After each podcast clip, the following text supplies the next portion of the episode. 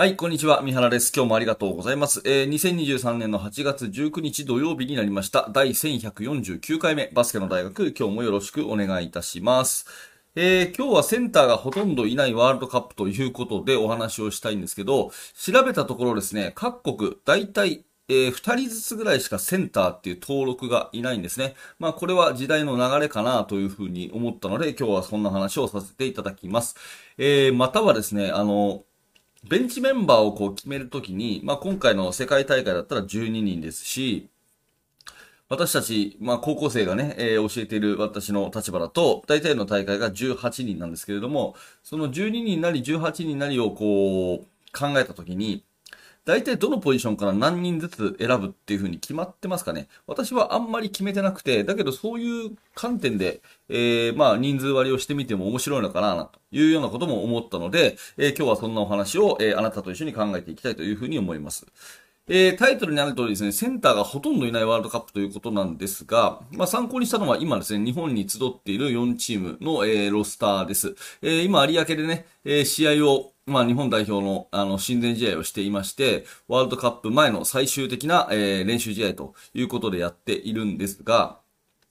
えー、日本代表のチームはですね、えー、ロスター12人を見てみると、センターの登録は12人中2人なんですね。えー、川又選手とジョシュ・ホーキンソン選手の2人ということになります。ただし、ジョシュ・ホーキンソン選手は、えー、センター、とパワーフォワードっていうような登録になっているので、えー、本当に純粋なセンターというのはですね、えー、河村選手1人ということになります。はい。で、各国2人しかセンターがいないというところのトレンドは結構あって、えー、まあ、例えば今日ですね、えー、対戦予定のスロベニアですね、えー、ルカドンチッチ率いるスロベニアなんですけど、ここもですね、えセンターは2人ということになっています。えっ、と、それから、フランスが昨日ですか？昨日。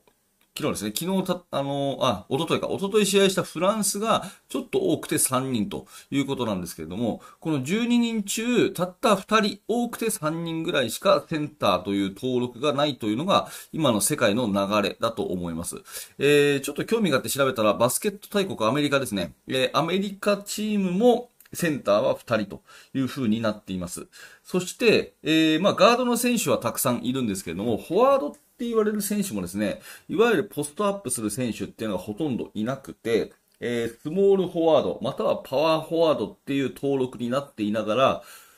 まあ多くの場合は、アウトサイドからの、攻撃を得意とする選手が選ばれている傾向にあります。まあ日本で言うとですね、フォワードっていう、登録をされているのは、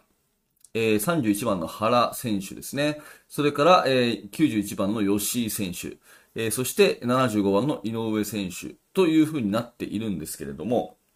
うん。このまあ原選手にしても、吉井選手にしても、まあ、スリーポイントシューターですよね。早い話がね。まあ、吉井選手は体を張ったディフェンス。まあ、井上選手もそうですけど、体を張ったインサイド寄りの確かに仕事もできるといえばできますので、えー、まあガードではなくてフォワードっていう登録にはなってるんですが、まあいずれにしてもですね、えー、外のシュートを打てることが必須ということになっています。なので、まあ極端な話をするとですね、センターが、えー、5、6人に1人、5、6人の中に1人いて、えー、残りは全員シューターみたいなバスケットがですね、非常に最近は多くなってきてるということが言えると思います。日本代表の場合も、えー、12人をね、6人6人っていう風な、6人2セットっていう風に考えると、その6人のうちにセンターが1人だけ、そして残り5人はシューターみたいなね、極端に言うとそんな感じになっているということですよね。はい。えーなので、各国見てもですね、大体センターと言われるものが2人しかいなくて、えー、それ以外はほとんどがガードと。フォワード登録の人も、まあディフェンス面で体を張れるけれども、オフェンス面で、えー、ポストアップをするというよりは、えー、ストレッチしてですね、えー、スリーポイントシュートを打ち、それから、えボールをプッシュして、えそして、まあ、スクリーナーになったとしてもですね、えインサイドにダイブしていくというよりは、えスペースを取るためにポップすることが非常に多いということになります。まあ、本日も怪我で出られないですけども、まあ、渡辺裕太選手なんかがですね、その、まあ、一番の恒例なのかなというふうに思います。はい。ということで、えー、まあ、センターというセンターがほとんどいない。まあ、各国にですね、えー、二人、ぐらいしか、まあ、登録されていないというのは一つの時代の流れなので、えー、これは面白いなというふうに思ったんですね。多分昔の、うーん、まあ、バスケットで言うとですね、えー、これが全然違ったと思うんですよ。あの、5人のうちに、まあ、2人、または3人がですね、インサイドをやるような選手を登録させていたと思うんですね。えー、まあ、わかりやすい例で言うと、あの、漫画のスラムダンク見ると分かりやすいと思うんですけれども、えー、まあ、宮城亮太という小さいガードがいますよね。そしてシューターの、えー、三井久志がいますよね。まあ、ここまでは今の現代バスケと同じなんですが、えー、インサイドでできる選手を3人入れてますよね。えー、ルカワ楓は、まあ、あの、オールラウンダーですけれども、まあ、大きくて中もできるという選手。えー、桜木花道はパワーフォワード。そして、えー、ゴリ赤木がセンターということで、えー、大体昔のね、1990年代、2000年代頃までのバスケットっていうのは、インサイドの選手は必ず2人、えー、なんなら、えー、パワーフォワード、スモールフォワードでインサイド寄りの選手を入れて3人というのが、まあ、多くのロスターだったわけですね。ただ、えー、2020年代に入ってからはですね、特にこの選手の技術が、まあ、非常に伸びてきて、えー、センターの選手もいろいろできる、ガードの選手もいろいろできるというのが当たり前の世界戦になってきた中で、えー、今回行われるワールドカップを見ると、大体各国に2人ぐらいしかセンターはいないと。うん。で、えー、フォワード登録の選手も、えー、ガードのような役割をこなすというところが最近のバスケットなんですね。まあ、これが、あの、ずっと続くかどうか、えー、またセンター主流のバスケットになるかどうかっていうのは、えー、今後誰もわからないことなんですが、まあ、現状は今こうであるというところの流れはですね、えー、面白いので、今日はちょっと押さえておきたいかなということで話をしました。えー、で、最後にですね、少し指導者の視点から言うと、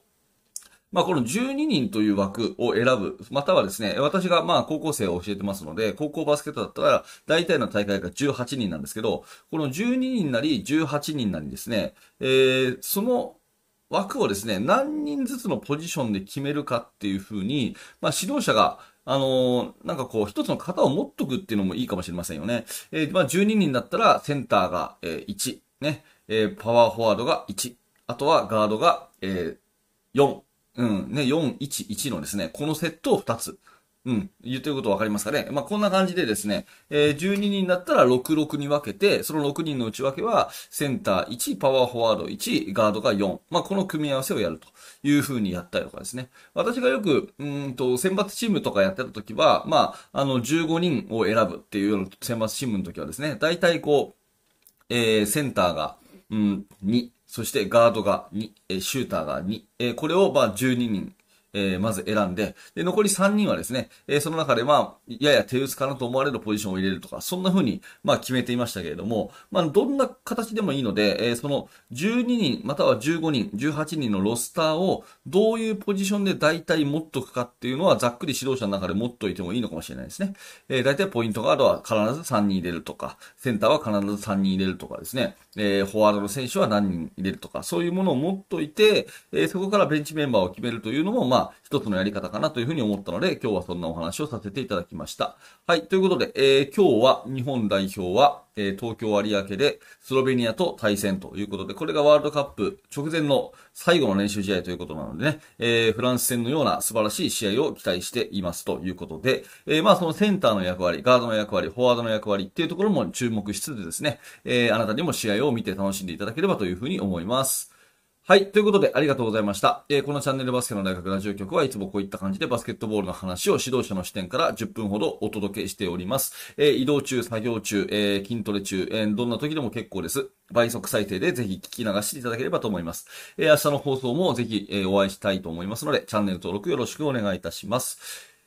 はい、えー、最後のお知らせをさせてください。えー、下の説明欄にメルマガの登録があります。メルマガ登録していただきますと、えー、最初の1通目で特典の動画もプレゼントしてますので、もしよかったら、えー、メルマガの登録をお願いします。えー、そして YouTube メンバーシップの方では、えー、私の考え方をお話ししたりとか、現在進行形で手掛けている最新のチーム作りについて、えー、私が記事を投稿しているものを音声講義にして配信しております。えー、興味のある方は下の説明欄からバスケの大学研究室メンバーシップで覗いてみてください。はい、最後までありがとうございました。三原学でした。それではまた。